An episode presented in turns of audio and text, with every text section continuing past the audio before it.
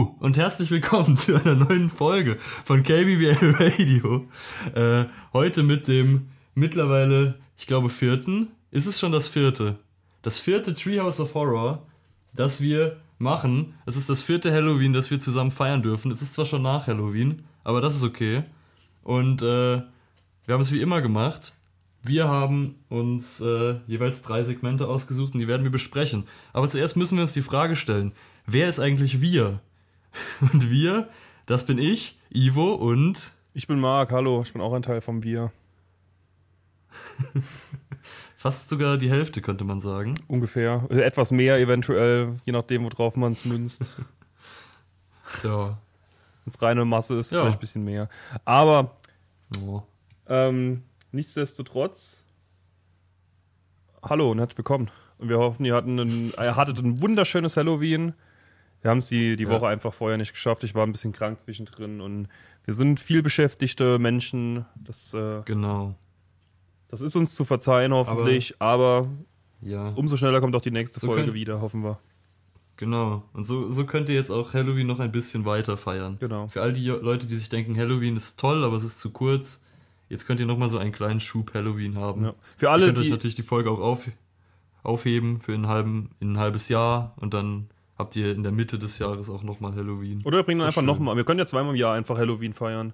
Falls, falls irgendjemand von euch im März noch in seinem zusammengeschusterten Vampirkostüm da sitzt und denkt, ach, hätte ich doch jetzt nur eine, eine Halloween-Folge, dann können wir da vielleicht weiterhelfen. Mal gucken. Gucken wir mal. Mal sehen. Aber heute haben wir zuerst mal wieder sechs Eigentlich wunderbare Segmente für euch ausgesucht. Also wir haben es wieder gemacht, wie es letzte Jahr, glaube ich, auch. Denn Ivo hat sich, mhm. nee, letztes Jahr haben wir es anders gemacht, aber egal. Dieses Jahr haben wir es wieder so gemacht, wie schon mehr. irgendwann. Ivo hat sich drei Segmente ausgesucht, ich habe mir drei Segmente ausgesucht. Wie ich finde, wir haben ja. wirklich ganz gut ausgesucht dieses Jahr. Ja. Also du hast also auch einen sehr Pick, den, mit meiner Auswahl. den ich auch knapp geholt hätte. Ähm, ja. Und ich würde sagen, Ivo, glaube ich, ja. beide unter anderem auch relativ moderne Folgen. Ja, das stimmt. Also ich habe die, die früheste, die ich habe, ist Staffel 14. Dann habe ich noch eine aus 20 und eine aus der neuesten Staffel. Da wissen wahrscheinlich alle schon welche. Im Nachhinein die zweitbeste Folge aus, der, aus dem Ding Stimmt. haben wir rausgefunden. Aber dazu später noch mehr. Ivo, wie soll man anfangen? Willst du anfangen, soll ich anfangen? Äh, aus welchen Staffeln hast du denn Folgen? Vielleicht können wir chronologisch Ich habe die 6, die 30 und die 26. Okay, ich glaube, das ergänzt sich relativ gut. Vielleicht, dann fang vielleicht mit äh, der aus Staffel 6 an okay. und dann komme ich mit meiner aus 14. Ich denke, das passt. Okay, mache mach ich. Ich habe für euch dabei den, das zweite Segment aus Staffel 6, Folge 6, dementsprechend dem Treehouse of Horror 5, was sehr umständlich ist, muss ich äh, sagen, dass es immer eine ja. Minus 1 ist, die Staffel. Aber die Folge im Ganzen heißt Furcht und Grauen ohne Ende. Das Segment, das ich ausgesucht habe, ist zufälligerweise das einzige Segment aus dieser Folge, das wir noch nicht behandelt haben. Deswegen habe ich auch zur oh. Vervollständigung halber, habe ich gedacht, komm, ich hole das mal, dass wir Staffel 6, Treehouse of Horror 5 einfach fertig haben. Denn in dieser Folge kommen noch vor Shining und ich weiß den Titel nicht, aber da, wo die Lehrer die Kinder essen. Mhm. Cantina of Klassiker. Nightmare oder irgendwie sowas, irgendwie so heißt ja. die. Ähm, und wer sich an die beiden Folgen erinnert, ich glaube, die habe ich mir auch beide gewünscht sogar. Ich weiß nicht, ich bin irgendwie ein Fan von diesem Treehouse of Horror, glaube ich. Der wird sich auch erinnern, ja. dass in dass wir damals auch gesagt hatten, dass in allen drei Segmenten Willy mit einer Axt getötet wird. Und jetzt wird schon wahrscheinlich jeder wissen, natürlich, welches Segment jetzt noch fehlt. Denn wo stirbt Willy noch mit einer Axt? In Zeit und Strafe oder Time and Punishment. Der Originaltitel ist eine Anspielung an Crime and Punishment, also so eine Krimi-Serie. Und es ist eine Zeitreisefolge, gibt es auch öfters, aber es behandelt so diesen Schmetterlingseffekt, dass kleine Änderungen große Auswirkungen haben können ist ja auch so das Setting von Back to the Future. Gab es, glaube ich, auch ein mhm. Halloween-Special sogar, oder? Oh, da habe ich auch in der Liste gesehen, aber das ist, glaube ich, noch relativ neu. Ja. Ich glaube, das kenne ich noch gar nicht. Mhm. Obwohl, so ganz dunkel erinnere ich mich, glaube ich, an was. Ich glaube, ich habe es auch gesehen. Jedenfalls, es geht darum, dass Homer, also Homer ist der ganz klare einzige Hauptdarsteller in dieser Folge. Und er hält da erstmal am, am Essenstisch mit seiner Familie eine Rede, wie glücklich er ist, was für gutes Leben zu führen und so. Und dabei hat er, warum auch immer, die Hand im Toaster stecken, was Lisa dann auch merkt und ihn darauf hin äh, deutet. Und er rennt dann durch die Küche, haut den Toaster, also seine Hand mit dem Toaster dran, überall gegen, bis er irgendwann abgeht und rutscht dann erleichtert am Kühlschrank runter und rutscht dabei wieder mit der Hand in den Toaster. Klassiker. Ja, und der Toaster ist natürlich jetzt im Eimer, weil er ihn überall in der Küche dran gehauen hat. Er hätte auch einfach den Stecker ziehen können, übrigens, glaube ich. Aber das wäre auch vielleicht so einfach ja, gewesen. Ich glaube auch in dieser. Der Panik. Ich glaube, in dieser Panikszene, wo er überall dagegen haut, ist auch der Stecker lose. Also ich weiß gar nicht, was da hätte passieren sollen. Aber er wird es schon besser wissen.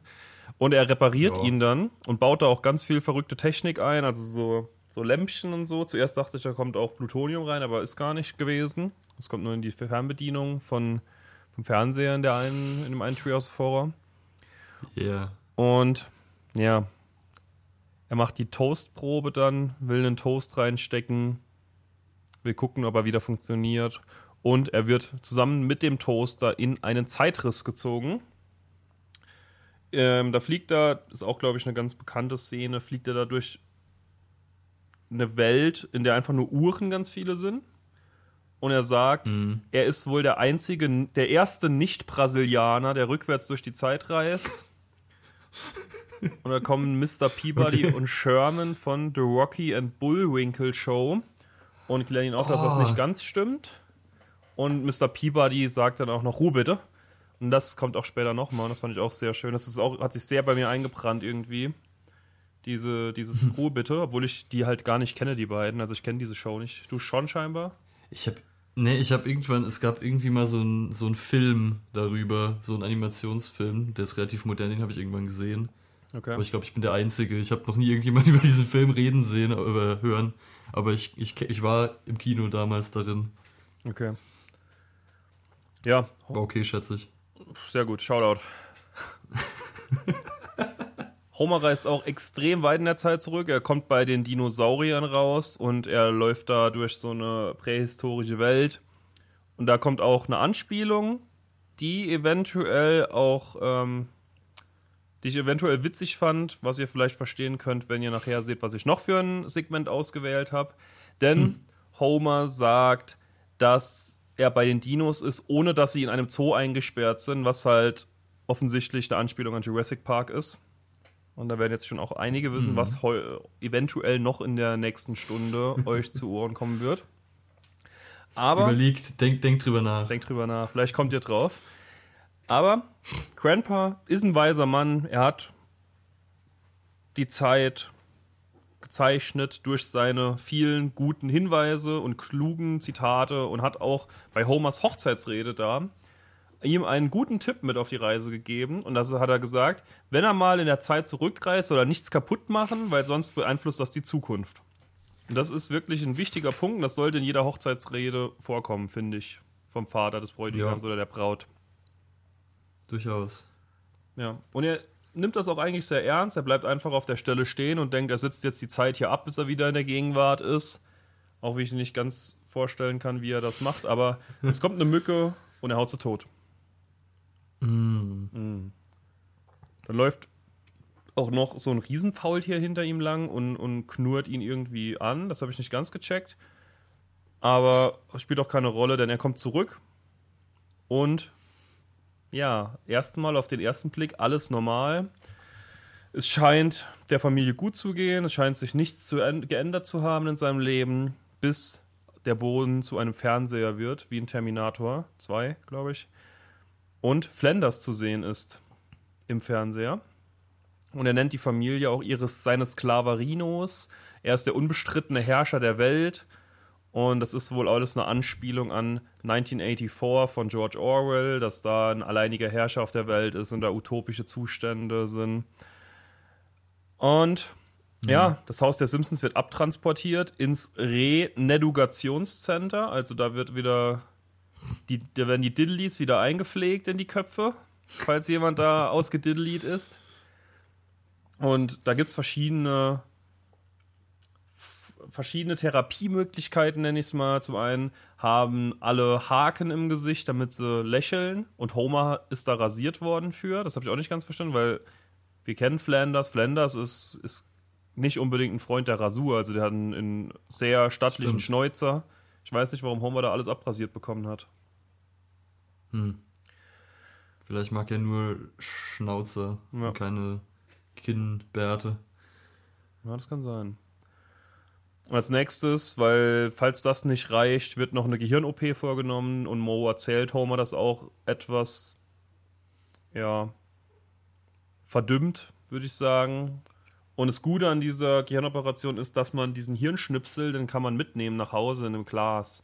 Und auch seine Familie hat sich operieren lassen und alle wollen jetzt eben, dass er sich da auch ein Stück vom Gehirn rausschneiden lässt. Aber er macht das nicht, er rennt weg. Er flieht.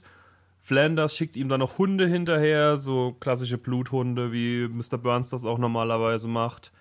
Und Homer hat da auch eine gute Idee eigentlich, denkt man. Er holt so eine Würstchenkette raus, um Hunde abzulenken, so klassischer Cartoon-Gag. Aber er isst sie dann selbst, um sich die nötige Energie zu holen, um schnell zu rennen. Rennt zum Toaster und reist wieder zurück in die Zukunft, um jetzt eben alles besser zu machen. Er weicht da auch allem aus, also er tritt auch nicht auf einen Ast oder so drauf. Aber er ist so erschöpft von diesem Ausweichmanöver, dass er sich auf so einen Darwin-Fisch setzt, also Charles Darwin, Evolutionstheorie. Da gab es wohl auch Fische, die an Land gehen konnten, wo sich dann draus Tiere entwickelt haben und so weiter und so fort. Und Homer setzt sich eben auf so ein Vieh drauf und er reist wieder zurück in die Gegenwart. Da sieht auch wieder alles normal aus, aber der Tisch der Simpsons ist leer bis ein Auge durchs Fenster kommt und Bart und Lisa sind riesig, reißen das Dach ab und wollen Homer töten, weil einfach eine Fliege aussieht wie ihr Vater, denken sie. Ich verstehe auch nicht, warum das Haus dann existiert. Also warum haben die so ein kleines Haus gebaut ja. in dieser Zeit? Aber sie wissen, hm. werden schon wissen, warum. Ja. Dann ist Homer wieder zurück in der Zeit. Diesmal will er genau aufpassen und T-Rex kommt und fällt oder will ihn anfallen oder anknurren. Und dann niest Homer diesen T-Rex an und alle Dinos niesen sich gegenseitig an und sterben einfach auf der Stelle. Das fand ich auch sehr, sehr schön. Und dann noch die Reaktion von Homer, wie er sich einfach nur umguckt, wie alle Dinos da vor ihm tot vom Himmel fallen und umkippen. Und er sagt, oh je, das wird teuer. und das wird's tatsächlich. Uh. Denn er kommt in der Küche an und die Küche ist nicht mehr wie vorher, ist sehr luxuriös, sehr edel alles. Patty und Selma sind tot, sie haben jede Menge Geld, sie haben ein cooles Auto. Und Homer denkt jetzt, er hat voll Glück gehabt, aber er fragt dann Marge, ob sie ihm einen Donut geben kann. Und sie weiß nicht, was das ist. Und er schreit und rennt weg, weil in so einer Welt möchte er nicht leben. Und dann fängt es draußen an zu regnen und es regnet Donuts vom Himmel. Fantastisch. Fantastisch. Fantastische Szene. Es hätte ihm so gut gefallen, glaube ich, aber naja. Ja, tragisch. Hm. Jetzt geht es auch immer schneller, der kommt immer wieder zu, schneller zurück und wieder in die Gegenwart. Man sieht auch gar nicht mehr, was er alles kaputt macht in der, in der Dino-Welt. Aber er kommt dann an und Willi steht vor der Kellertür, wie ich es auch schon erwähnt habe, und will ihn warnen, dass auch das nicht die echte Zeit ist. Und dann wird er von Maggie mit einer Axt getötet, wie in allen anderen Parts. Im Shining war es Homer, hm. in Part 3 weiß ich es gar nicht. Ich glaube, es war Skinner. Ja, gut, ja, ich glaube auch. Bin mir nicht ganz sicher. Und Maggie redet mit einer Männerstimme und sagt, dass das Reisen durch die Zeit doch was Komisches sei. und Homer ist jetzt genervt von dieser ganzen Sache. Er hat keinen Bock mehr. Er kommt wieder in die Vergangenheit und knüppelt einfach auf alles mit so einem Stück Holz drauf, was er sieht, will alles kaputt machen. Und dann kommt ein ganz schöner Shot eigentlich. Man sieht nämlich das Haus der Simpsons von außen nur, wie es sich von außen immer wieder verändert. Und da sind auch ja, verschiedene Anspielungen drin. Zum einen ist es erstmal ist ein Iglu, dann ist es das Haus der Feuersteins, also von Fred Feuerstein. Dann ist es ein Hamburgerladen, dann steht es unter Wasser, dann ist es ein Stiefel, dann ist es Bart als Sphinx. Als am Ende noch. Mm. ja. Und Kang und Kodos, die müssen natürlich auch in jedem Halloween-Special vorkommen. War ja Halloween exklusiv früher. Ich glaube, Gibt es eine Folge, in der die beiden so auch vorkommen? Ja, ich glaube schon. Ja, es gibt, es gibt zumindest mal die eine, wo sie auf den Heimatplaneten von Kang und Coders kommen. Mhm. Auf Riegel 7. Und das ist keine Halloween. Auf jeden Fall ganz viele. Das ist keine Halloween-Folge. Nee. Okay. Nee, das ist eine ganze Folge. Okay, krass. Ähm, ja, und die lachen Homer aus, weil Zeit äh, ist halt wirklich was Komisches und so, so Zeitreisen. Und dann werden ihre Köpfe zu Mr. Peabody und Sherman wieder, wie am Anfang, als sie schon vorkamen. Und da kommt auch wieder dieses Ruhe bitte von Mr. Peabody. Das fand ich halt schon, das ist schon witzig, das ist schon ein guter Gag. Und dann kommt Homer in der vermeintlichen Normalität an, denkt, jetzt ist alles gut, ja, er hat es geschafft, aber es haben alle Schlangenzungen, mit denen sie essen, aber das ist für ihn eigentlich fein. Damit kann er leben. Und die ganze Folge ist eine Parodie auf A Sound of Thunder. Also, dass in der Vergangenheit, mm. also, dass eine Zeitreise gemacht wird, da wird irgendwas kaputt gemacht und deswegen ist in der Gegenwart wieder alles anders. Und ja, ich, klar, es ist jetzt kein, kein, kein krasses Ding, dieses Segment. Es geht auch zwischen den beiden anderen etwas unter, muss man sagen, weil die halt wirklich sehr fantastisch sind. Aber es ist ein sehr stabiles Tür aus Horror-Segment, muss ich sagen. Ja. Und ja, ich dachte mir, zur Vervollständigung von dieser Folge ist es doch sinnvoll und es ist auch ein gutes Ding. Es ist ein rundes Ding. Mhm. Ich habe es auch nie so auf dem Schirm, aber vor allem die Szene mit den Donuts, die runterregnen, ist natürlich äh, super. Ja. Und ich musste auch gerade nochmal dran denken, wo ich jetzt kurz dachte, das wäre in der Folge, aber das macht keinen Sinn, weil äh, ich ja jetzt in, in der Folge, über die wir später noch reden, gesehen habe, wie Willy von einem Delfin erstochen wurde. Also mit einem Delfin durch den Bauch. Aber das war natürlich in der Delfin-Folge. Ja, die hören wir heute auch noch. Aha. Ja. Da freue ich mich drauf. Nee, nee, aber. Ähm, Achso. Nee, nee, haben wir nicht, aber es war in dieser geheimen Staffel 34 Folge ah, kam okay. die Version von Willy mit dem Delfin im Bauch vor. Okay. Bin die Delfin-Folge, die, die kommt an einem anderen okay. Special leider erst. Müsst ihr euch noch gedulden. Aber was erwartet uns denn jetzt, Ivo? Was uns jetzt erwartet, ist auch eine Folge mit Homer im Mittelpunkt. Und zwar reden wir von Reaper Madness. Ich habe keine Ahnung, wie sie auf Deutsch heißt. Wahrscheinlich so ähnlich Sensenmann, Craig, Verrücktheit. Vielleicht. Keine Ahnung. Jedenfalls ist es äh, aus dem Special von Staffel 15, Nummer 14 und ist das erste Segment.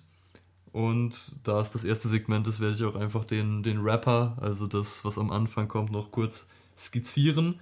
Und das fand ich auch sehr interessant, weil es auch Bezug nimmt auf das nächste, was ich genommen habe. Nämlich, ähm, Lisa und Bart kommen vom Süßes oder Saures machen zurück und haben Kostüme an von Charlie Brown und Lucy.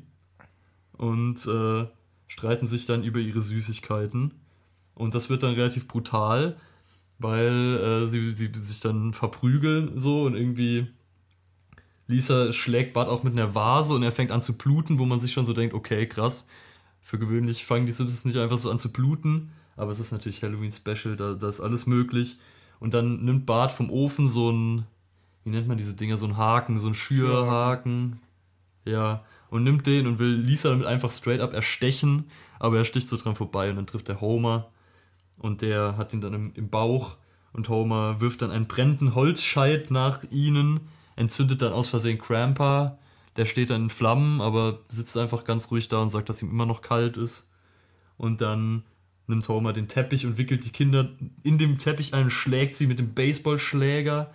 Und dann kommt Marge rein und sagt, dass sie seine Erziehungsmethoden nicht gut findet und nimmt dann so, eine, so ein Gewehr und erschießt ihn. Und dann das Blut schreibt an die Wand den Titel. Und dann kommen auch Kang und Kodos, jetzt schon direkt am Anfang, und machen sich darüber lustig, dass dieses Halloween-Special erst im November gespielt wird, äh, wo sie schon ihre Weihnachtsdekoration ausgepackt haben. Wie bei uns. Und dann fliegen sie diabolisch lachend weg. Ja.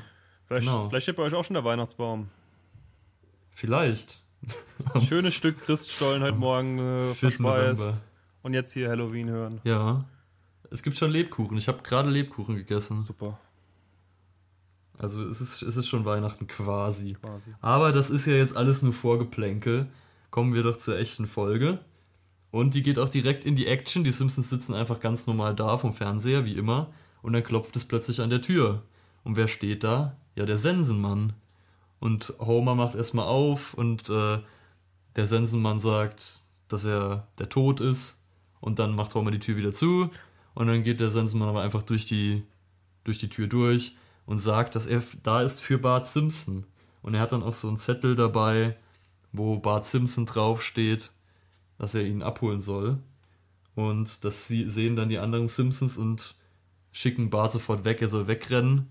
Aber er rennt dann die, also sie rennen dann die Treppe hoch und dann kommt so eine klassische Benny Hill Verfolgungsjagd, wie sie schon in tausenden Simpsons-Folgen oder insgesamt irgendwelchen Serien ist. Diese sehr schnell geschnittene Verfolgungsjagd, wo sie dann durch die ganzen Gänge laufen, von einer Tür in die nächste und so weiter.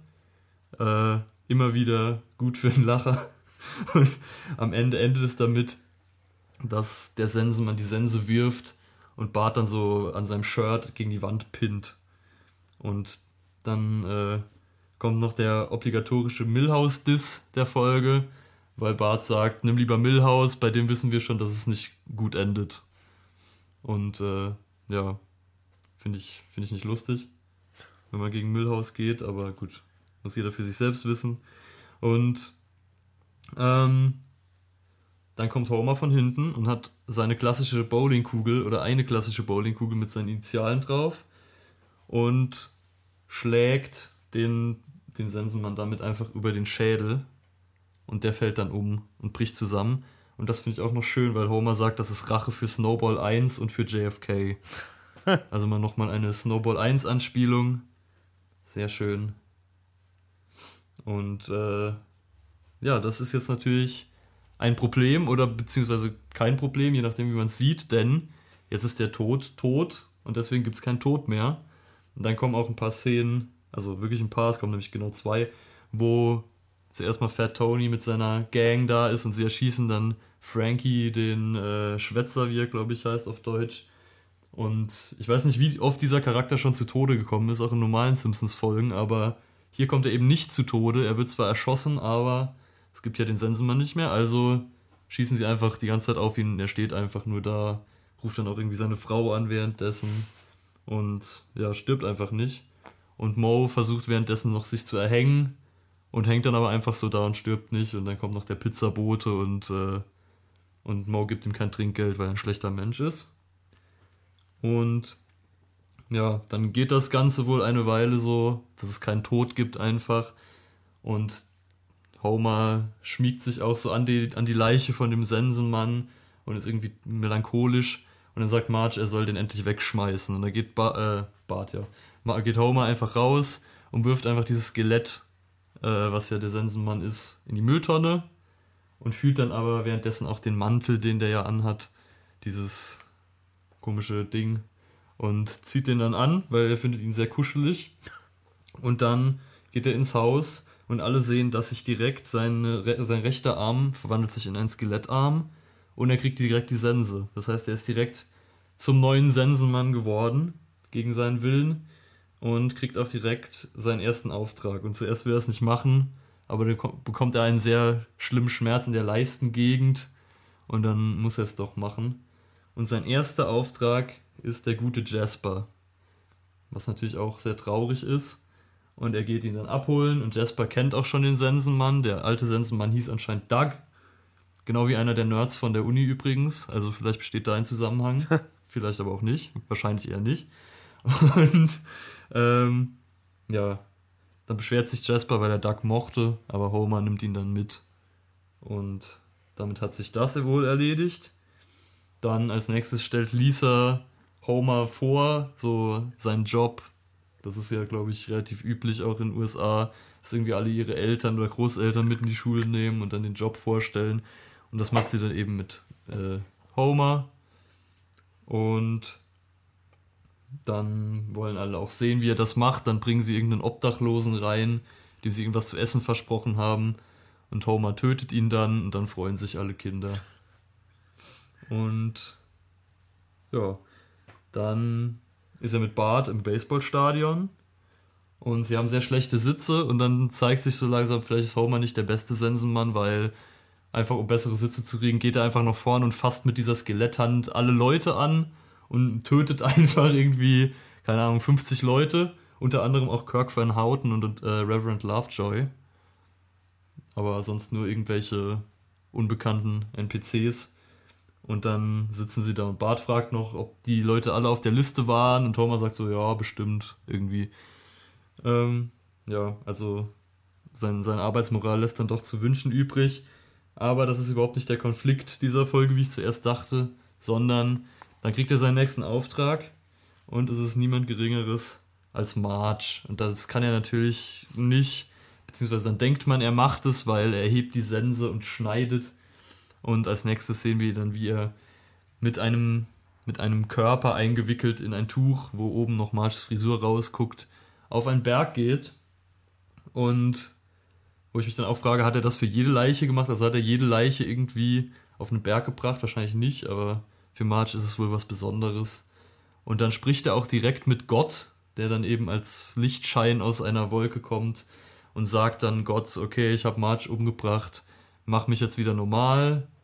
Und Gott macht das dann auch, also er hebt mit diesem Licht irgendwie die Leiche hoch und macht Homer währenddessen wieder zu einem normalen Mensch. Und dann merkt er aber, dass da irgendwas nicht stimmt und das Tuch fällt runter. Und tatsächlich ist es nicht Marge, sondern Patty, die er umgebracht hat. Und er hat dann einfach Marge die Frisur abgeschnitten und oben drauf geschnallt. Und ich finde es interessant, weil Gott sagt, dass das Selma wäre und Homer äh, korrigiert ihn dann. Also sogar Gott kann die nicht auseinanderhalten. Obwohl man das ja an ihrer Frisur sehr gut erkennt eigentlich.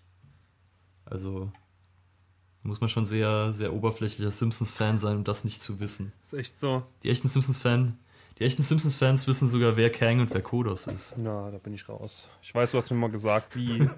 Ich habe eine Spuckefarbe oder so. ja, oder aber das geht, glaube ich, auch erst ab Staffel 25 oder so. Der, die Farbe des Speichels. Ich glaube, ganz früh, ne, ich bin mir sicher, dass ganz früh ist es nicht so. Also, das, das geht dann einfach nicht.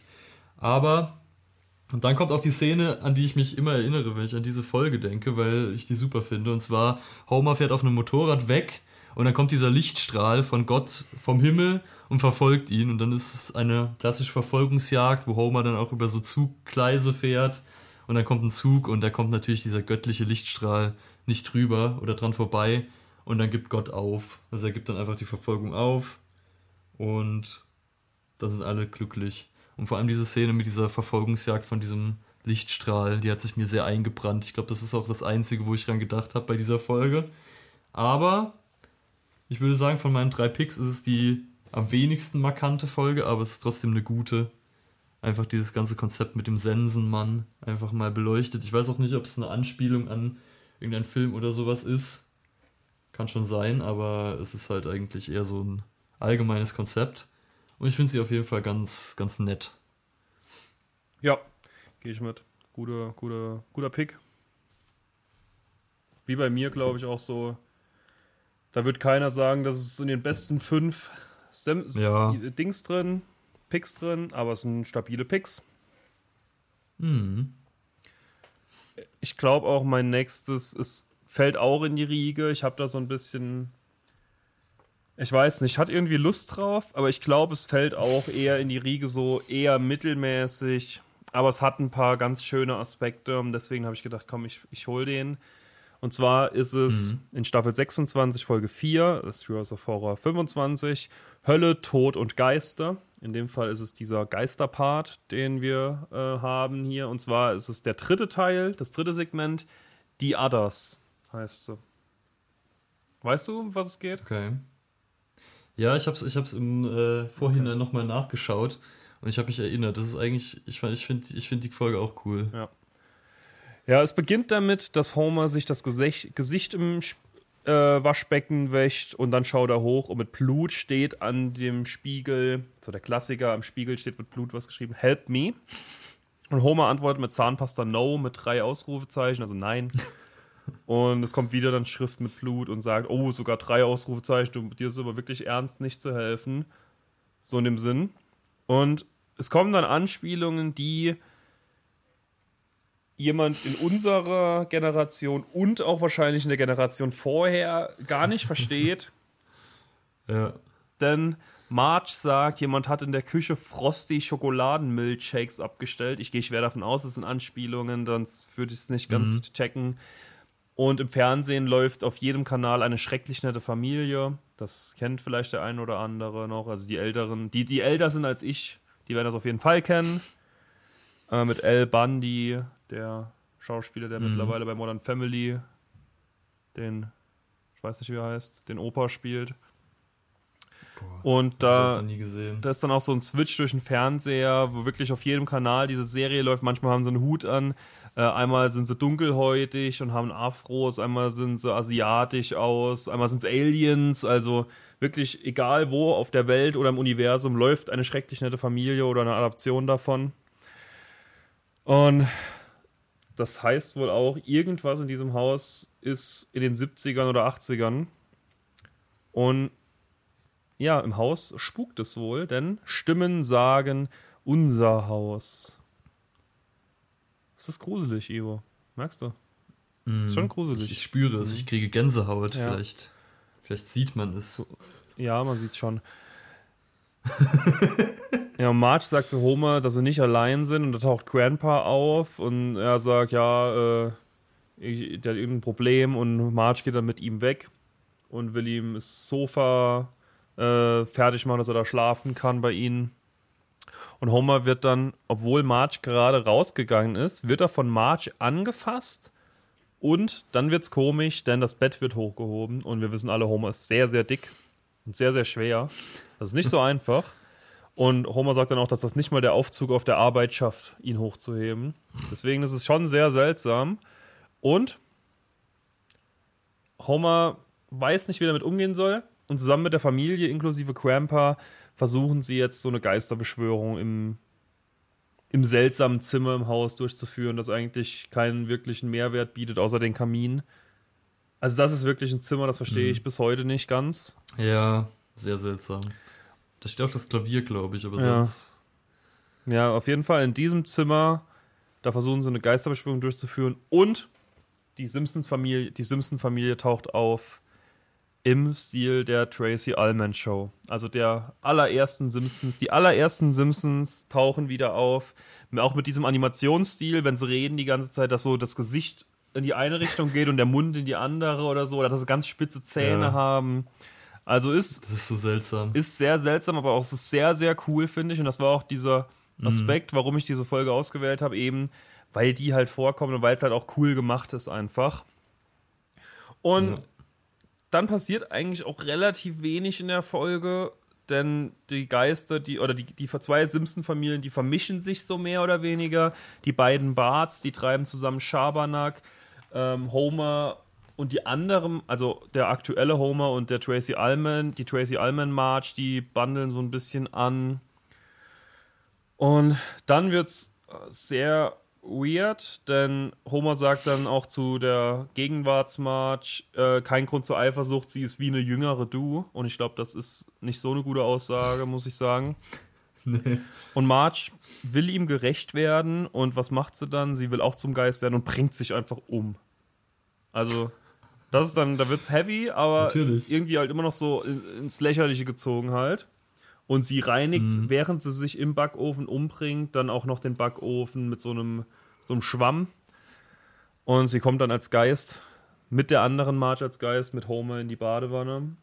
Und dann kommt der Tracy Allman Homer und bringt Homer, Homer um. Also zuerst denkt man, er wirft den, Ho den Toaster in den, die, die, Badewanne, aber er schlägt ihn mit einem Toaster und er trinkt dann. Und dann sind Homer und Marge aus der Gegenwart sind dann Geister. Und Lisa und Bart sehen das und wollen eben auch zu Geistern werden. Und Bart springt aus dem Fenster, weil Lisa sagt, ja, jetzt äh, hängt alles hier an uns im Haus. Und er hat da keinen Bock drauf, springt aus dem Fenster. Lisa springt ihm hinterher. Sie stirbt durch den Sturz, aber Bart hat sie nur geprankt, der alte Prankster und sitzt im Baum und schaut zu, Lol. wie gerade seine Schwester sich selbst getötet hat. Und oh, Lisa hat da keinen Bock drauf und schießt ihm eine Haselnuss in den Mund und er erstickt und fällt auch vom Baum und ist auch tot. Jesus. Und dann kommt für mich die absolute Szene dieser Folge, denn ähm, Willy läuft durch den Garten und sammelt die Leichen auf von Bart und Lisa und hat auch die Leiche von Maggie mit dabei und sagt, äh, jetzt kann sich Willy einen schönen Eintopf kochen für den Winter, um den, gut über den Winter zu kommen. Und ja, man hat halt nicht gesehen, wie Maggie gestorben ist und Lisa merkt das dann auch an und sagt, äh, wie, wieso ist eigentlich Maggie tot oder wer hat Maggie getötet? und Willy schaut nur erwischt von links nach rechts und geht dann schnell weg. Großer Gott. Also es ist anzunehmen, dass sich eventuell Willy gerecht hat für mein letztes Segment, in dem Maggie Willy umgebracht hat und hat wohl jetzt Maggie umgebracht. okay. Ja. Hm.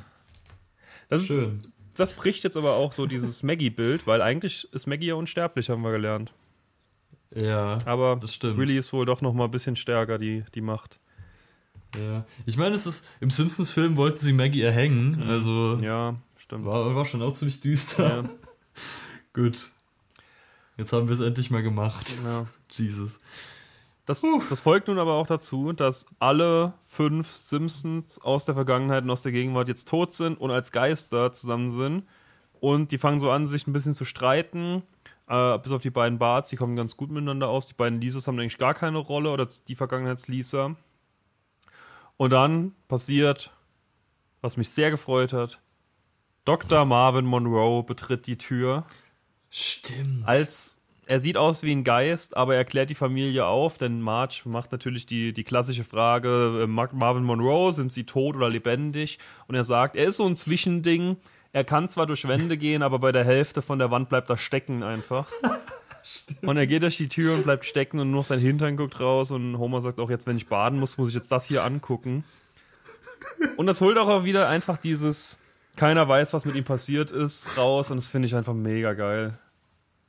Ja. Also allein, dass er da reinkommt. wann?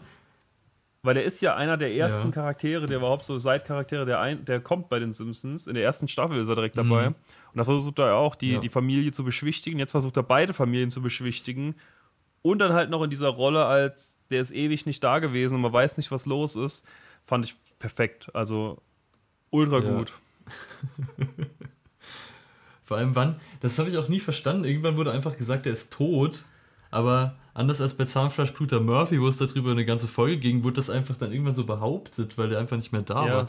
Das ist insgesamt sehr seltsam. Müsste man auch vielleicht mal näher beleuchten. Ja, das stimmt. Die Hintergründe. Ja, das ist ein Phänomen, dass der, der, der Marvin Monroe. Ich finde es so, so genial, dass er da vorkommt, auf jeden Fall. ja. Kommt ja auch in dieser anderen Geisterfolge, kommt er ja auch vor. Stimmt. Ja. Horror. Aber ja, es kommt dann alles gut. Also die vertragen sich, die zehn Simpsons mittlerweile. March, also die normale March erobert wieder das Herz des normalen Homer. Ähm, die beiden Barts schneiden so alle mit Sägen durch und machen da halt ihre Witze zusammen oder ihre Gags. Und dann bringen die beiden Maggies zusammen Gerald um noch mit einem Hammer. Also sie hauen einfach ihn so einen Holzhammer gegen den Kopf und er ist dann auch ein Geist und guckt sie sauer an. Und dann kommt Alter. die Frage von Lisa und sie fragt sich, wenn diese zwei verschiedenen Familien hier existieren können, könnten dann nicht theoretisch auch noch andere Simpsons existieren? Und dann kommt etwas, das können wir eigentlich aus den neueren Folgen, das einfach so ganz möglichst viel irgendwie wo gezeigt wird, so Anspielungen. Mhm. Aber hier ist es verdammt gut gemacht, muss ich sagen, denn es sind ganz viele Anspielungen auch an die Simpsons selbst. Und zwar zum einen die 3D-Simpsons, wo wir Bart und Homer ja. zumindest aus dem anderen Treehouse of Horror kennen. Dann als Anime, was noch vor der Zeit war, bevor wir, wo wir gleich hinkommen mhm. werden. Als Adventure Time, als South Park, als Archer, glaube ich.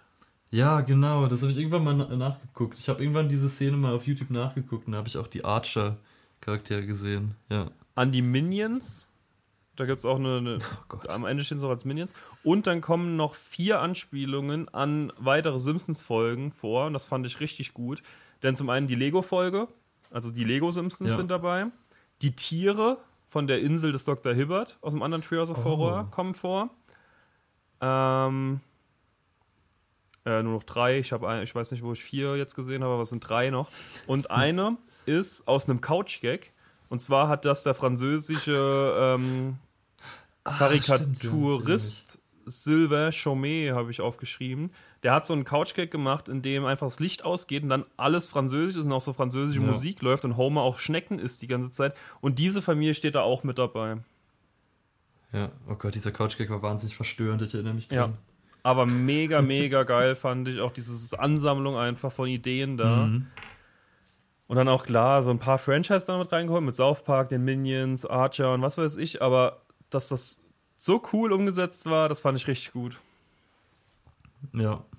Ja. Das ist schon cool. Und das war's mit diesem Segment. Da habe ich mich auch noch dran erinnert, dass dieses, dieser Schnitt da am Ende kommt mit den ganzen. Und vor allem natürlich an die Minions Simpsons. Ich meine, wer mag bitte nicht die Sims, äh, die, die Minions? Ich finde die cool. Einfach, die sind einfach super. Ich finde die cool. die sind, das, das Gute an denen ist vor allem, dass sie nicht nervig sind. Die sind gar nicht Das wäre echt, wär echt schlecht. Nee. Aber sie sind immerhin schon mal, haben sie die richtige Farbe. Folge. Das stimmt. Und die Lego-Figuren auch. Ja. Die haben ja. wir schon mal gehabt, ich, die Lego-Folge, oder? Auch. Die hatten wir vor kurzem, ja. Aber oh, die hätten wir live im Legoland machen können. Ja, eigentlich schon. Ah, das haben wir verkackt, das haben wir versaut. Können wir immer noch machen. Irgendwann, wenn wir alle Folgen durch haben. Ja, dann fangen wir noch von vorne an. Gute Idee. Ja, und, und machen jede Folge da, wo sie spielt. Ja, finde ich gut. Ivo, was erwartet uns als nächstes? Ja. Als nächstes erwartet uns eine fantastische Parodie, wie ich finde, von einem ebenso fantastischen Franchise, wie ich finde. Und zwar, die Folge heißt It's the Great, nein, The Grand Pumpkin Millhouse, was natürlich eine Anspielung ist auf It's, It's the Great Pumpkin Charlie Brown, das klassische, sehr bekannte Peanuts Halloween Special. Und es ist sehr im, also es ist halt eins zu eins im Stil von Peanuts, zumindest immer so die, also die Charaktere sind halt die Simpsons-Charaktere, aber also so vom Zeichenstil her ist es nicht wie die Peanuts, aber so die Hintergründe und auch das Intro und so ist alles Peanuts-mäßig und die ganzen Charaktere sind halt auch welchen von den Peanuts nachempfunden. Und ich muss sagen, ich bin großer Fan eigentlich von den Peanuts, auch wenn ich gar nicht so viel von denen kenne, aber ich, ich liebe das Konzept hinter den Peanuts. Und ich würde, ich würde gerne mehr Peanuts-Sachen mir auch äh, anschauen. Aber leider gibt's, gibt's die irgendwie nirgendwo so richtig zu streamen. Ich muss mich da mal äh, dahinter klemmen, dass ich das irgendwie hinkriege. Aber. Die gibt es auch ähm, als Comics, ne? Habe ich rausgefunden. Also ich war gerade gestern ja. im Comicladen, da habe ich schon ein Buch von denen in der, Hand, in der Hand gehabt. Ja, ich hatte früher so ein paar Snoopy-Sachen. Snoopy gehört natürlich auch zu den äh, Peanuts. Das ist der, der Main-Character. Der trägt das auf seinen Schultern, muss man sagen. Ohne ja, Snoopy würden die Peanuts halt so, nicht funktionieren. Das stimmt. Das auf jeden Fall. Aber er ist halt so immer so ein Sideplot. Er ist immer so er hat so eigene Geschichten und dann läuft das immer so B-Plot-mäßig nebendran, glaube ich. Snoopy und Woodstock besser. So eigentlich ist ja. Genau. Und der Besitzer ist ja Charlie Brown. Ja. Und den geht es dann ja meistens in den Hauptplots. Aber zuerst mal, es ist das dritte Segment von Trios of Horror XIX, also 19 in Staffel 20. Und es kommt auch direkt das, das großartige äh, Intro. Und sie haben sogar genau die Musik verwendet. Sie haben nicht irgendeinen Simpsons-mäßigen Remix von dieser Musik verwendet, sondern sie haben die fantastische Opening-Melodie von den Peanuts verwendet, die eigentlich schon, die macht mit, mit 90% den, den Charme der Peanuts aus, diese Melodie. Und es ist einfach dieses genaue Ding. Sie laufen so auch in diesem 2D-Peanut-Stil, läuft Millhouse, der als Linus verkleidet ist. Das ist dieser Typ mit der Schmusedecke und um den es dann ja auch in dieser Folge geht. Und er läuft mit Lisa, die als die kleine Schwester von Charlie Brown, als Sally, das muss ich googeln, wie die heißt, weil ich hatte keine Ahnung. Ähm, laufen sie rum. Milhouse nimmt auch irgendwie sich einen Apfel, beißt einmal rein, schmeißt den dann in eine Mülltonne. Da ist Ralph drin, der verkleidet ist als dieser, ich bin mir nicht ganz sicher, wie er heißt, ich glaube, er heißt Pixpan. Dieser Typ, der immer so Staub, Dreckspuren hinter sich herzieht, der irgendwie so dreckig ist die ganze Zeit. Und dann laufen sie eben zum Haus der Simpsons, wo dann natürlich Santa's Little Helper liegt, Knecht Ruprecht als Snoopy und liegt auch genau wie Snoopy dann auf seiner Hundehütte. Aber dann ist es sehr schön, weil äh, rausgezoomt wird und man sieht, wie Homer auf dem Haus der Simpsons genauso liegt und auch so ein und dann äh, auch runterspringt und den Fressnapf sich nimmt und dann genau wie Snoopy so zu der Tür geht und äh, dagegen tritt, weil er was zu essen haben will. Und dann kommt Bart. Bart ist natürlich Charlie Brown und macht dann die Tür auf und sagt Good Grief und kräuselt so seinen Mund, wie das Charlie Brown auch immer macht. Und dann erst geht eigentlich die richtige Folge los, denn das war ja alles nur Intro. Ähm, und die Handlung ist, Lisa macht sich bereit, sie wollen zu einer Halloween-Party gehen, die in der Schule stattfindet. Und Milhouse will aber nicht zu der Party. Milhouse will zum Kürbisfeld. denn Milhouse will auf den großen Kürbis warten, der nämlich den Kindern, die ganz fest an ihn glauben, da kommt er an Halloween und gibt denen Süßigkeiten. Und dann kommt Bart vorbei und sagt auch, ja, das ist doch Quatsch, den habe ich nur erfunden. Aber Milhouse ist eben einfach ein, ein gutgläubiger Typ und glaubt an den großen Kürbis und deswegen will er dahin. Und er geht dann auch zu dem Feld abends und will da warten. Und dann kommen alle anderen an, also auch Nelson, die Rowdies, äh, Bart, Lisa ist auch dabei und so, ja, Ralph ist auch dabei, einige andere noch. Und sie kommen eigentlich nur dahin, um Milhouse zu verarschen. Und Nelson macht sich dann über ihn lustig und gibt ihm einen Veggie, aber Lisa hat dann irgendwie Mitleid oder was auch immer und findet es traurig, weil Milhouse fängt dann auch an zu weinen und sie setzt sich dann dazu und sagt ihm, sie wartet jetzt ein bisschen mit ihm. Und ja, dann warten sie einige Stunden lang und es passiert gar nichts. Und irgendwann schläft dann Lisa auch ein und Milhouse weckt sie dann so richtig euphorisch und sagt, dass der große Kürbis da ist.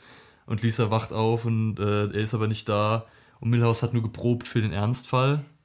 Und das bringt dann endgültig Lisa zum, zum Verzweifeln und sie geht dann einfach. Und geht dann doch auf die Party. Und dann lehnt sich Milhouse an einen Kürbis und fängt wieder bitterlich an zu weinen und sagt dem großen Kürbis, wenn er wirklich echt ist, dann soll er bitte kommen, damit ihm die Leute endlich glauben. Und ich, ich kenne dieses Peanuts Special nicht, aber ich glaube, der Witz ist dahinter, dass dieser große Kürbis da tatsächlich nie auftaucht. Also, dass dann irgendwie unverrichteter Dinge wieder zurückgekehrt wird. Das ist hier natürlich anders, weil dann wäre es nicht gruselig genug, sondern diese Tränen von Milhouse, die bewirken jetzt etwas in diesem Kürbis, auf dem er liegt. Und der Kürbis wächst und er bekommt ein klassisches Kürbislaternengesicht und einen Körper, der aus Blättern und Ranken besteht. Also er sieht einfach aus wie ein, wie ein Typ, dessen Kopf eben so eine Kürbislaterne ist. Und er ist dann auch zunächst so ein sehr positiver Charakter, der so sehr enthusiastisch zu Milhouse spricht, dass sein Glaube an ihn, ihn hat auferstehen lassen und er ist sehr, sehr glücklich damit.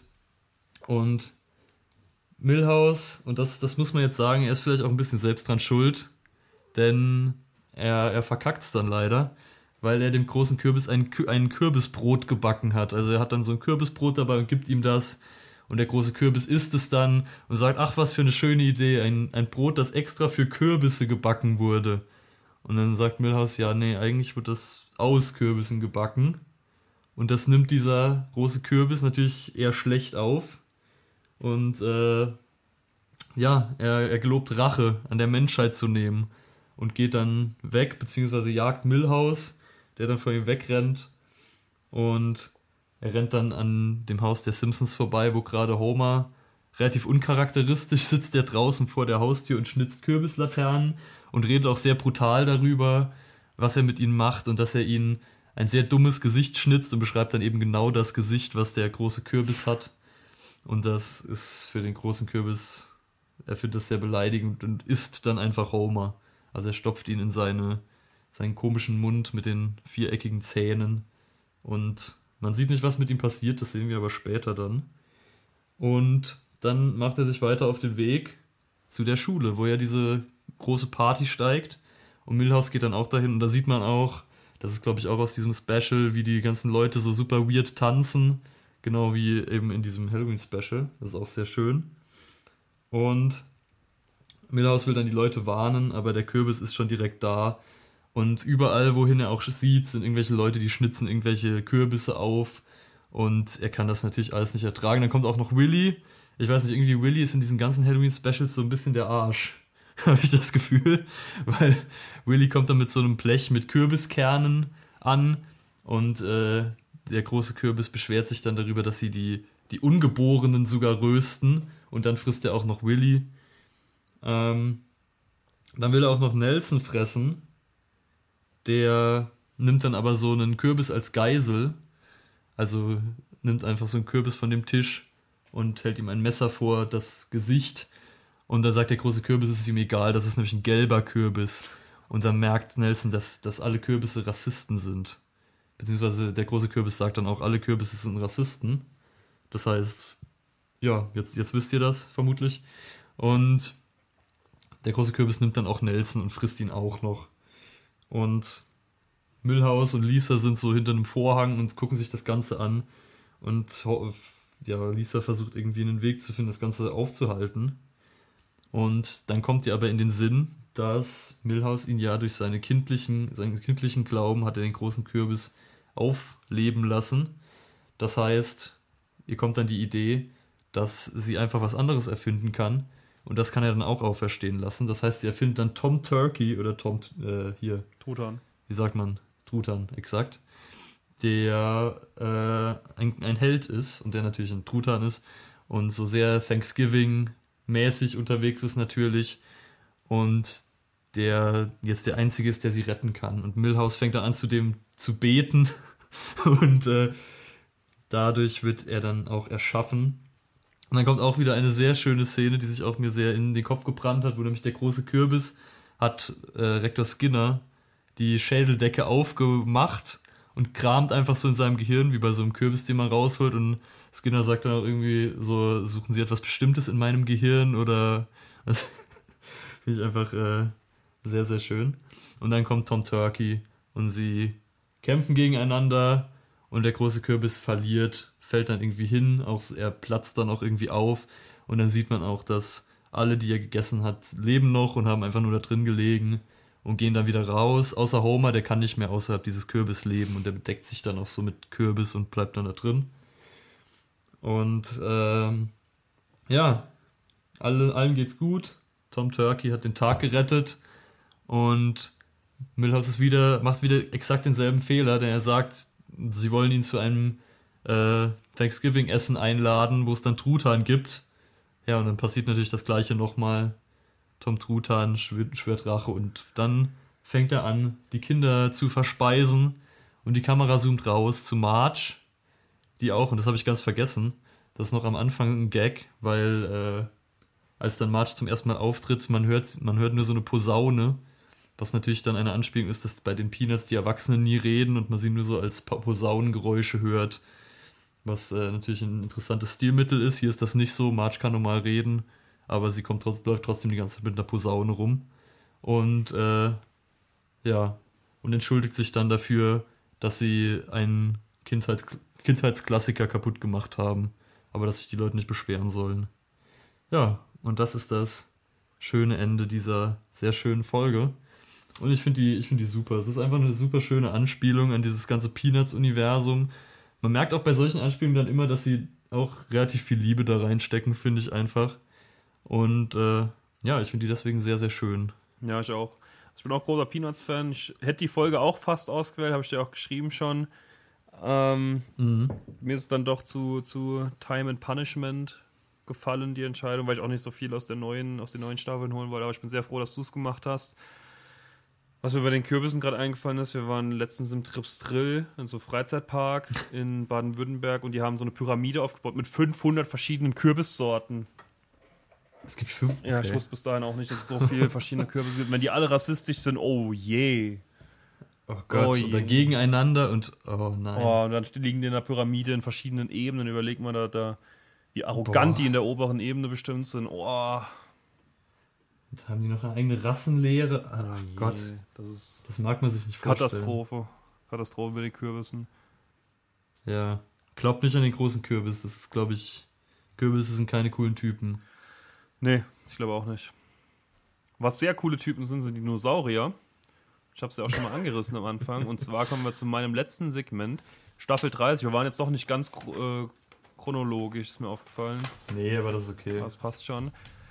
Jetzt grob Staffel 30, Treehouse of Horror 29, Planet im Nebel heißt das Treehouse of Horror. Und wir sind im dritten Part aus diesem Special.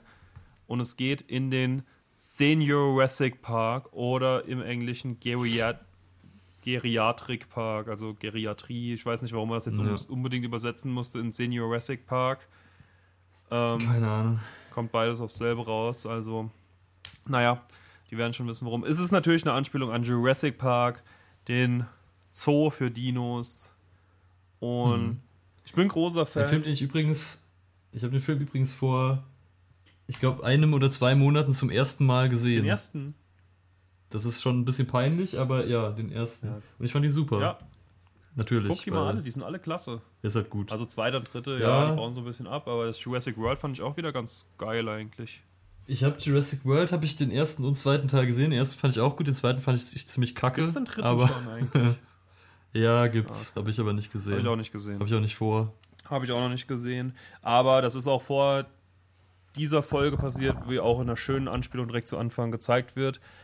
Und was geht's? Mr. Burns ist eben in der Rolle von, ich weiß den Vornamen nicht, Hammond, Dr. Hammond, John, John Hammond, der eben im Original einfach eine Attraktion haben will für jeden, der den Park besuchen kann. Und Mr. Burns hat ein bisschen andere, einen anderen Grund. Er ist ja sehr alt, wie wir alle wissen, und er will durch Dinosaurier-DNA will er Senioren verjüngen. Also er will Menschen oder alten Menschen Dinosaurier-DNA einpflegen, um sie dadurch zu verjüngen.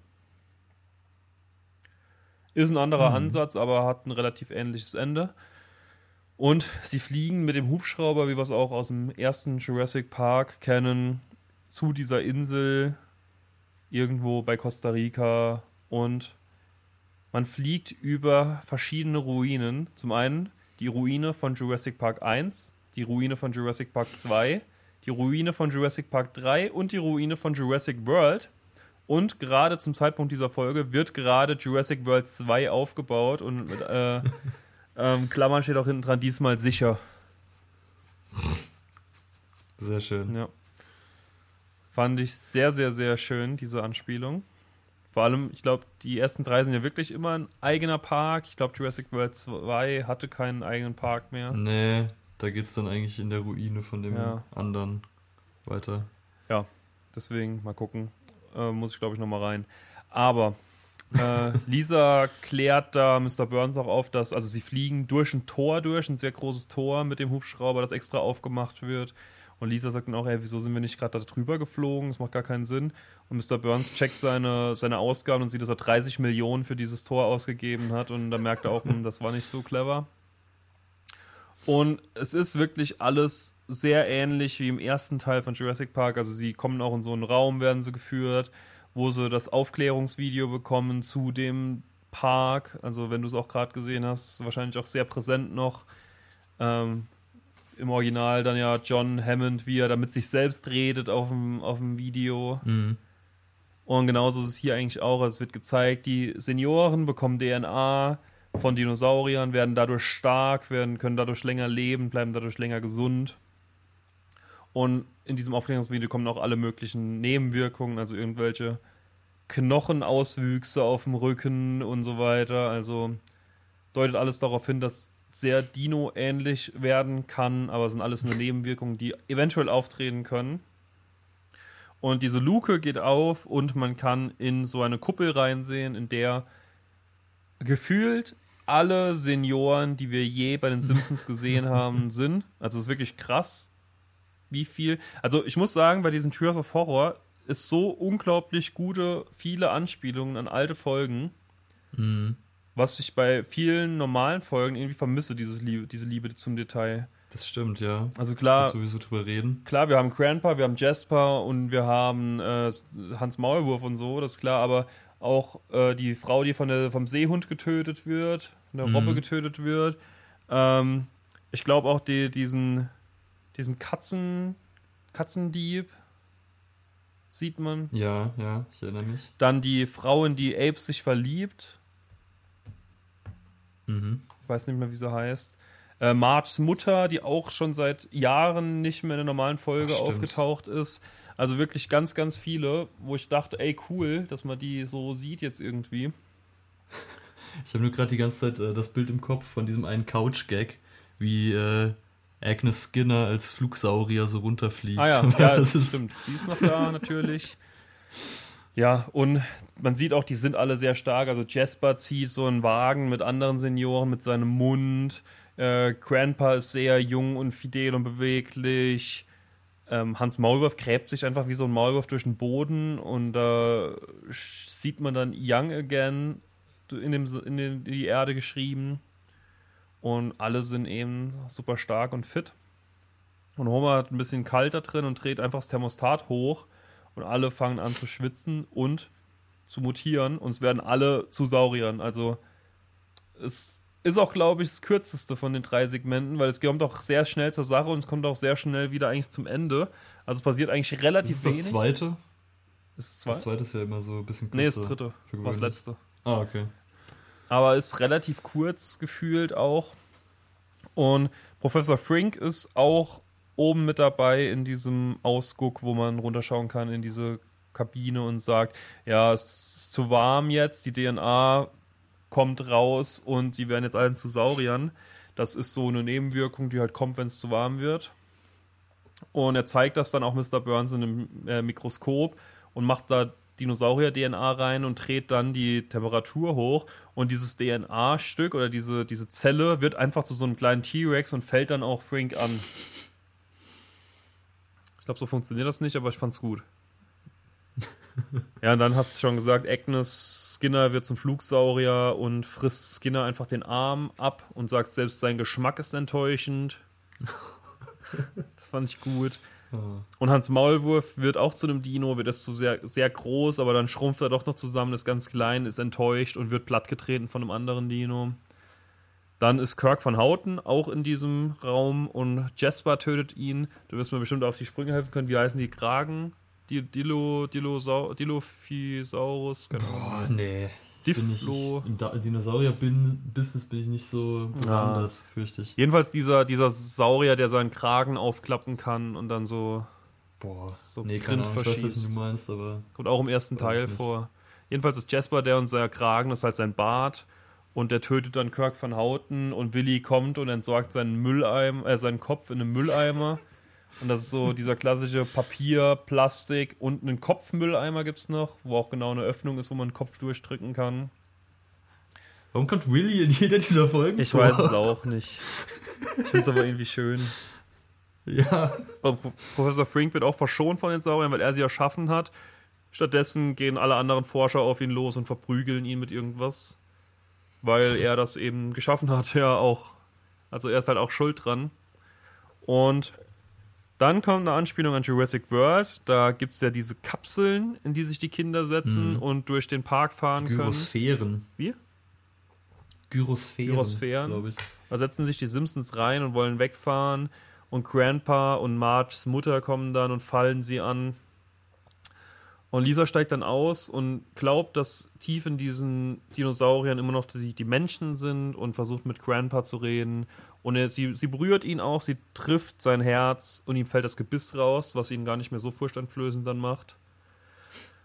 Und dann hält noch Mr. Burns eine ganz kurze Ansprache und der ältere jüdische Mann kommt aus dem Wasser als dieser, dieser Fischsaurier, der auch in Jurassic World ja mhm. eine Rolle hat und frisst Mr. Burns und spuckt dann Geld aus. Also, ja. Kann sich. steht aus Geld. Ja. Mr. Burns hat viel Geld dabei und er ist Jude und deswegen ähm, frisst er natürlich oh. den reichen Mann okay. Geld aus. Daran habe ich jetzt gar nicht gedacht. Schlechtes Timing für Gags darüber, hm. aber naja, nehmen wir mit. Müssen wir mitnehmen. Schwierig. Müssen wir mitnehmen. Hm. Ähm, wir zitieren nur. Und das war eigentlich auch schon die ganze Folge. Es passiert wirklich sehr wenig. Also man merkt auch, es ist relativ kurz, aber ich mag halt die, das Original viel zu gern, als diese mhm. Adaption nicht auch zu mögen. Und ich, sie ist auch gut gemacht halt. Ja, ich bin ehrlich, als ich das damals gesehen habe, ist es mir nicht so wirklich hängen geblieben. Also ich könnte mich nicht an viel erinnern. Ja, es passiert auch nicht aber viel. Aber das ist halt auch wahrscheinlich. Es ist einfach nicht viel passiert. Ja. Jetzt, jetzt, wenn ich den Film jetzt gesehen habe, würde ich wahrscheinlich mehr verstehen ja, auch. Glaube ich auch. Allein dieser Gag mit den Ruinen am Anfang fand ich halt fantastisch. Ja. ah. Ja, das war's mit dem Jurassic Park und das war's mit meinem dritten Segment. Es war, es war schön. Und wir haben, das war sehr schön. Wir, wir, wir haben noch ein Segment von dir und ich habe es auch ja. geguckt. Genau. Ja, und ich kann dann auch ja kurz noch dazu was sagen am Ende. Aber leg mal. Ja. Da, da muss mein Fazit auch, auch länger ausfallen, weil da habe ich einiges zu, zu sagen. Es ist positiv, macht euch keine Sorgen. Aber es geht natürlich. Was sollte es anders sein? Ihr kennt mich, ich bin Japan, japanisch begeisterter Mensch. Äh, könnt ihr an meiner Duolingo-Streak erkennen.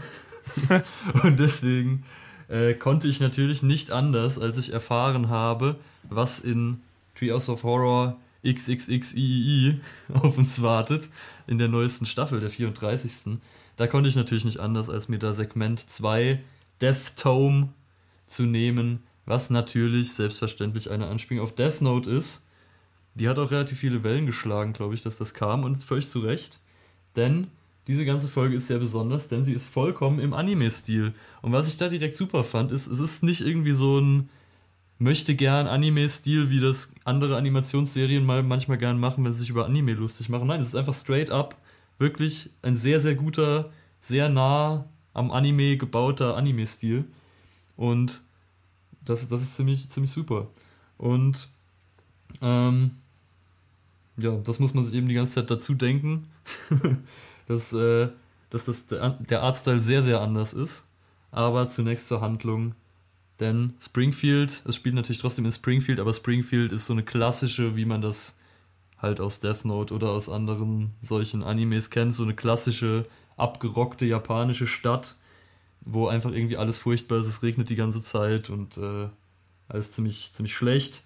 Und Lisa läuft durch die Straßen, sie führt auch die ganze Zeit in dieser Folge so einen inneren Monolog, was ja auch eher ungewöhnlich ist, dann äh, für so ein Simpsons-Ding. Und sagt dann so, dass sie unzufrieden ist und dass die Menschheit immer mehr wird und alles wird verschmutzt und irgendwie alles ist furchtbar. Und sie sagt auch, die Menschheit hat es nicht anders verdient, als dann irgendwann unterzugehen. Und dann läuft sie so da durch die Straßen und plötzlich fällt ein Buch vom Himmel. Und es ist der Death Tome, ein Buch, was sie dann auch sofort aufschlägt. Und da stehen dann auch die Regeln. Und das ist direkt sehr interessant. Also natürlich, das Hauptkonzept von Death Note und von Death Tome dann eben auch ist, wenn man einen Namen in das Buch schreibt, dann stirbt diejenige Person und sie stirbt dann auch auf die festgelegte Art. Und was sehr interessant ist, was sie jetzt nur in diesem Simpsons Special hinzugefügt haben, was eigentlich im Original gar nicht so ist, man kann nie jemanden zweimal auf die gleiche Art umbringen. Was natürlich später auch äh, für den Gag natürlich sehr günstig ist, aber das ist nur in diesem Special so, nicht in, in echt. Also in echt, ja, in dem, dem Original-Anime. Ähm, und ja, sie nimmt dann eben dieses Buch mit, aber glaubt natürlich nicht dran, dass das irgendwie echt ist, so, weil ist ja absurd. Und dann kommt sie nach Hause. Auch das Haus der Simpsons ist einfach so das klassische Haus von einem Anime-Protagonist. Auch alle anderen Simpsons und alle. Also, das ist halt auch so ein Ding. So, natürlich kann man jetzt auch sagen, wieder wie für die klassischen Staffeln, also alle Nebencharaktere der Simpsons, so irgendwie so Disco Stu-mäßige Charaktere, die sind natürlich auch alle da im Hintergrund in so einem Anime-Stil, aber sie laufen nur so rum. Also es sind irgendwie wirklich alle. Man kann alle irgendwo in dieser Folge entdecken. Das heißt, die alle anzumerken, das wird jetzt viel zu lange dauern. Aber man kann auf jeden Fall überall was entdecken, wenn man da in den Hintergrund guckt. Und auch alle Simpsons sind dann natürlich in diesem Stil. Und dann kommt Lisa nach Hause und sieht dann ähm, im Fernsehen, wie Snake eine Katze als Geisel hält, warum auch immer. Und dann will sie es einfach mal ausprobieren mit diesem Buch, schreibt Snake rein, auch wenn das wahrscheinlich nicht sein echter Name ist, aber in diesem Fall funktioniert es dann. Und sie schreibt das rein, schreibt auch rein, dass er an einem Herzinfarkt sterben soll und dann live im Fernsehen sieht man, wie Snake an einem Herzinfarkt stirbt. Und Lisa äh, entdeckt dann, dass dieses Buch anscheinend ja echt ist und dass man da echt Namen reinschreiben kann, die Leute dann sterben. Und zuerst schockt sie das ziemlich, aber dann findet sie auch so langsam Gefallen an der Idee, diese Macht zu haben und dann irgendwie äh, böse Leute entsorgen quasi zu können. Und dann kommt natürlich ein weiterer sehr wichtiger Charakter aus Death Note, nämlich der Shinigami, der Totengott, im Original Ryuk, hier heißt er Steve Johnson, was auch später noch wichtig wird natürlich. Und er ist der eigentliche Besitzer des Death Tome, also er ist ja dieser Totengott, der dann immer die Namen für gewöhnlich reinschreibt und er hat sein Buch verloren. Lisa hat es dann gefunden, aber er sagt zu Lisa, sie kann es behalten und er will dann, dass Lisa da weitermacht. Und dann kommt sie auch runter und sieht, wie Homer völlig betrunken nach Hause gekommen ist, zusammen mit Mr. Burns. Sie kommen vom Karaoke, natürlich, weil so als japanischer Businessmann geht man natürlich nach der Arbeit noch zum Karaoke mit seinem Chef. Und er hat ihn dann auch mit nach Hause gebracht. Und Mr. Burns ist wie immer, er beleidigt zuerst mal das Haus, das super ärmlich ist und dass er froh ist, dass dieses Haus bald unter Wasser stehen wird, denn Mr. Burns hat eine Firma, die die Eis Eiskappen schmelzen soll, die Polarkappen. Und das findet äh, Lisa natürlich nicht ganz so gut. Und deswegen geht sie dann wieder nach oben und schreibt auch Mr. Burns Namen in ihr Buch. Und schreibt auch, er soll im Schlaf sterben, also auf friedliche Art und Weise. Das äußert sich dann darin, dass er im Haus der Simpsons einschläft und auf den Grill, der da liegt, einfach drauf fällt, während er schläft und einfach dann irgendwie, ich weiß nicht, an was er dann stirbt, an Verbrennung vermutlich. Aber äh, ja, so ist dann jedenfalls Mr. Burns auch tot. Und jetzt denkt Lisa, okay, vielleicht war es das jetzt, aber es ist die ganze Firma, die dafür verantwortlich ist, diese Operation durchzuführen, die auch Globo Warm heißt. Also sehr, sehr subtiler Titel auf jeden Fall an der Stelle. Ähm, sie muss dann natürlich alle Mitglieder dieser Firma irgendwie umbringen. Und dann kommt die nächste sehr fantastische Szene, nämlich äh, die klassische Montage. Das ist wahrscheinlich, also wenn man irgendwas von Death Note kennt, ist es wahrscheinlich diese Montage von Light, dem Hauptcharakter, der so super viele Namen in das Buch schreibt, zu wahnsinnig dramatischer Musik und es ist so super krass geschnitten und genauso ist halt auch hier in dieser Folge geschnitten. Und dann sieht man eben diese ganzen Leute, die auf immer absurder werdende Arten sterben, weil natürlich Lisa muss sich dann immer was anderes ausdenken. Irgendwie jemand wird, irgendwie am Anfang geht's, ist es noch normal halbwegs, jemand stürzt einfach mit dem Fallschirm ab, irgendwie dann wird später jemand von einer Flugzeugturbine eingesaugt und dann kommt irgendwie ein Alligator durch, durchs Klo. Später kommt dann auch ein Löwe durchs Klo. Also sie verwendet dann schon auch Ideen, wandelt sie nur ein bisschen ab, aber es tut den Zweck. Und äh, ja, so bringt sie dann eben nach und nach alle Mitglieder dieser Firma um und fühlt sich auch relativ gut dann irgendwann mit dieser Macht, die sie hat und ist auch froh. Dann laufen sie wieder durch die Straßen und sie sagt schon so, ja, uns kommt ja nie jemand auf die Spur, weil wie sollte uns jemand einfach, wie sollte jemand darauf kommen, wie wir das machen? Und dann kommt irgendwo eine Anzeigetafel in der Stadt, wo ein mysteriöser, eine mysteriöse Person namens L sagt, dass sie bereits auf Lisas Spur ist und auch weiß, dass äh, sie das mit diesem Buch macht. Und jetzt fragt sich Lisa natürlich, wie, wie konnte die Person das wissen? Und versucht auch dann sofort natürlich den, das Buch zu schreiben, schreibt einfach L rein und dann sagt Steve zu ihr aber, dass sie den vollen Namen kennen muss, um äh, diese Person umzubringen. Und Lisa verzweifelt daran zuerst, aber dann bemerkt sie, dass dieses L, dieser Schriftzug kommt ihr doch bekannt vor. Und zwar ist es das L aus El Bato. Und äh, sie weiß dann auch sofort, wo dieses Graffiti ist, geht dann dahin und da ist dann auch L, beziehungsweise ist es natürlich Bart, der dann aber so aussieht wie L aus Death Note. Und äh, er hat wohl einfach Lisas Tagebuch gelesen und das dann da rausgefunden. Also es war jetzt nicht so krasse Detektivarbeit. Aber Lisa will dann ihn sofort da reinschreiben und er appelliert dann natürlich daran, er ist ja ihr Bruder, also sie kann ja nicht einfach ihren Bruder umbringen und dann merkt Lisa, wie, wie sehr ihr moralischer Zerfall bereits äh, gekommen ist und will es dann doch nicht machen. Dann schreibt sie den Namen doch ins Buch und Steve freut sich auch sehr. Aber tatsächlich hat sie nicht Bart geschrieben, sondern sie hat Steve Johnson reingeschrieben und der wird dann von einem runterfallenden Satelliten zerquetscht. Und das resultiert darin, dass Lisa dann selbst zu einem Shinigami wird. Also sie wird dann auch zu so einem geflügelten Ding und dann läuft sie mit Bart in den Sonnenuntergang. Also das Ende ist äh, sehr anders als, als im Anime oder im Manga auf jeden Fall, aber sehr schön. Ja, genau, das war diese Folge und ich finde, es ist wirklich krass. Also ich habe so, als ich die geguckt habe, dachte ich mir so, okay, erwarte ich jetzt mal nicht zu viel. Wir sind Staffel 34, keine Ahnung. Äh, und so, es war ja irgendwie auch noch nie eine gute Idee, wenn irgendwelche Animationsserien versucht haben, was mit Anime zu machen. Aber ich muss wirklich sagen, in dieser Folge, sie haben es wirklich richtig gut gemacht. So der ganze Animationsstil ist super. Ähm, die ganzen Anspielungen sind wirklich richtig gut, so von dieser Montage eben, die wirklich perfekt so nachgemacht ist, bis auch zur Musik, die auch äh, richtig gut passt. Also ich war von vorne bis hinten äh, sehr zufrieden damit. Ja, ich habe sie ja auch geguckt. Ich habe vorher noch den Netflix-Film geguckt, also den Manga-Anime kenne ich gar nicht. Also klar, man hat das schon mhm. mal irgendwie so ein bisschen so Schnittbilder oder so gesehen irgendwie oder so, so Ausschnitt oder wie der aussieht und so. Ich fand den Netflix-Film auch sehr gut, obwohl der sehr ja, kritisiert wird. Ähm, ja, ich muss den auch mal irgendwie demnächst noch schauen. Ich vermute ich halt, er hat so, so anderen Fokus ein bisschen als der Manga-Anime.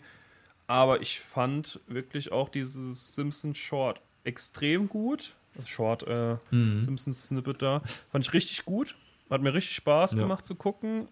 Ähm, bei sowas ist es halt immer irgendwie, ich glaube auch, wie bei dir jetzt bei dem Jurassic Park, es ist halt immer so ein bisschen die Gefahr, wenn du das Original nicht kennst, dass es so ein bisschen abflacht. Ja. Ich glaube auch bei Shining zum Beispiel ist das so, dass das halt nicht mhm. so geil ist, wenn man halt das Original nicht kennt. Das ist halt bei so Adaptionen, die halt eins zu eins adaptiert sind. Ja. Und ich bin sehr froh, dass ich vorher den Netflix-Film geguckt habe, wobei ich den Animationsstil halt auch so sehr, sehr stark fand. Also es sieht halt wirklich extrem ja. gut aus. Und auch wie die Charakter umgesetzt sind. Ja. Ich finde es halt wirklich, da muss ich wirklich eine Lanze brechen, weil man kennt so viele, also ich weiß nicht, ich, mir fällt Futurama ein, mir fällt sogar Rick and Morty ein, wo man so denkt, okay, Rick and Morty macht die meisten Sachen sehr gut. Aber selbst da, wenn sie irgendwie so eine Anime-Adaption oder irgendwie so eine Parodie machen, das sieht nie aus wie wirklich ein Anime. Das ist immer irgendwie sowas, westliche, alte Menschen ja. stellen sich vor, wie Anime aussieht. Aber hier haben sie es wirklich einfach richtig gut gemacht. Ja, ja fand ich auch. Auch der, der Ryuk, der ja auch soll, glaube ich, schon crusty sein. Halt von der Haarfarbe her. Stimmt, ja. Der sieht halt Wirklich. auch extrem gut aus. Ja. Also ja, ich fand es auch richtig gut umgesetzt einfach auch Homer, Marge, Bart, die ja eigentlich ganz kurz mhm. nur vorkommen und so, da wurde sich halt trotzdem echt Gedanken gemacht. Und ja, top. Also ich finde, das war auch das Beste von den ja. die sechs, die wir jetzt heute hatten. Zusammen mit ja, dem Kürbis vielleicht, der ist auch stark. Ja. Ja. Und dann kommt in diesem äh, völlig unabhängig, wir haben das beide uns nicht ausgewählt, aber wir haben dann noch weiter geschaut in diesem Halloween-Special und dann kommt eine Folge und die ist auch absolut fantastisch. Ja. Nämlich Simpsons World hieß sie, glaube ich. Wir werden wahrscheinlich jetzt nicht im Detail drüber sprechen, weil die ist so umfangreich. Da könnte man halt wirklich, man also von der Länge her könnte man da, glaube ja. ich, eine halbe Stunde drüber reden, wie wir sonst auch unsere Folgen haben, 30, 40 ja, Minuten. Wirklich. Also sollen wir das machen? So, sollen wir da eigentlich mal eine, sollen wir da mal eine ganze. Folge drüber machen oder sollen wir das jetzt kurz anreißen? Können wir gerne machen. Wir können es kurz anreißen, aber ich würde trotzdem wahrscheinlich dann eine eigene Folge drüber machen. Es ist äh, quasi eine Westworld-Parodie im weitesten Sinne. Ähm, also rein vom Grundkonzept her. Ich habe Westworld, die Serie, auch noch nie gesehen, aber ich habe es mir sofort auf die Liste gesetzt, weil die soll ja auch sehr gut sein. Ähm, genau, aber es geht quasi drum, es ist wie Westworld ist ja dann in diesem Western-Setting und hier ist es eben dieses Simpsons-Setting, aber das gleiche Prinzip, es ist halt so ein Freizeitpark und da sind überall Roboter und dann kann man irgendwie sich in der Simpsons-Welt austoben, wie man will. Und es sind unglaublich viele Anspielungen da drin und auch richtig gute Anspielungen. Also nicht irgendwie so die, die offensichtlichsten nur, sondern auch wirklich so relativ tiefe Anspielungen und es ist einfach super. Von vorne bis hinten. Ja, also wenn ihr das Death Note nachgucken wollt hier, dann guckt auf jeden Fall die Folge bis zum Ende fertig. Also das ja. ist der, der dritte Part, der da kommt. Den ersten Part habe ich nicht geguckt bisher. Da geht es um March nee, oder Staubsauger nicht. irgendwie. Habe ich noch nicht geguckt, aber werde ich mir vielleicht auch mal angucken. Weil ich glaube, ich werde die beiden mhm. auch jetzt noch mal gucken, weil ich fand die halt beide wirklich auch echt gut. Ja. Ja, und ich würde sagen, das war das vierte Treehouse of Horror von uns. In der Tat. Ivo, es war ein Fest. Ich hoffe, ja, ich hoffe, ihr habt euch gegruselt ein bisschen. ähm, ja, vielleicht auch nicht, weil ich meine, seien wir mal ehrlich, mehr oder weniger so gruselig sind die nicht wirklich, aber ja. Ja. Irgendwann, irgendwann holen wir noch das eine Segment, wo Homer sich selbst ist. Dann ist es wirklich gruselig. Ja. Gott, wenn ich an diese Folge hm. denke. ja, es gibt eigentlich nichts mehr zu sagen. Ich würde sagen, nee. wir hören uns zur nächsten regulären Folge wieder und dann würde ich sagen, vielen Dank fürs Zuhören und bis zum nächsten Mal. Vielen Dank. Ciao. Ciao.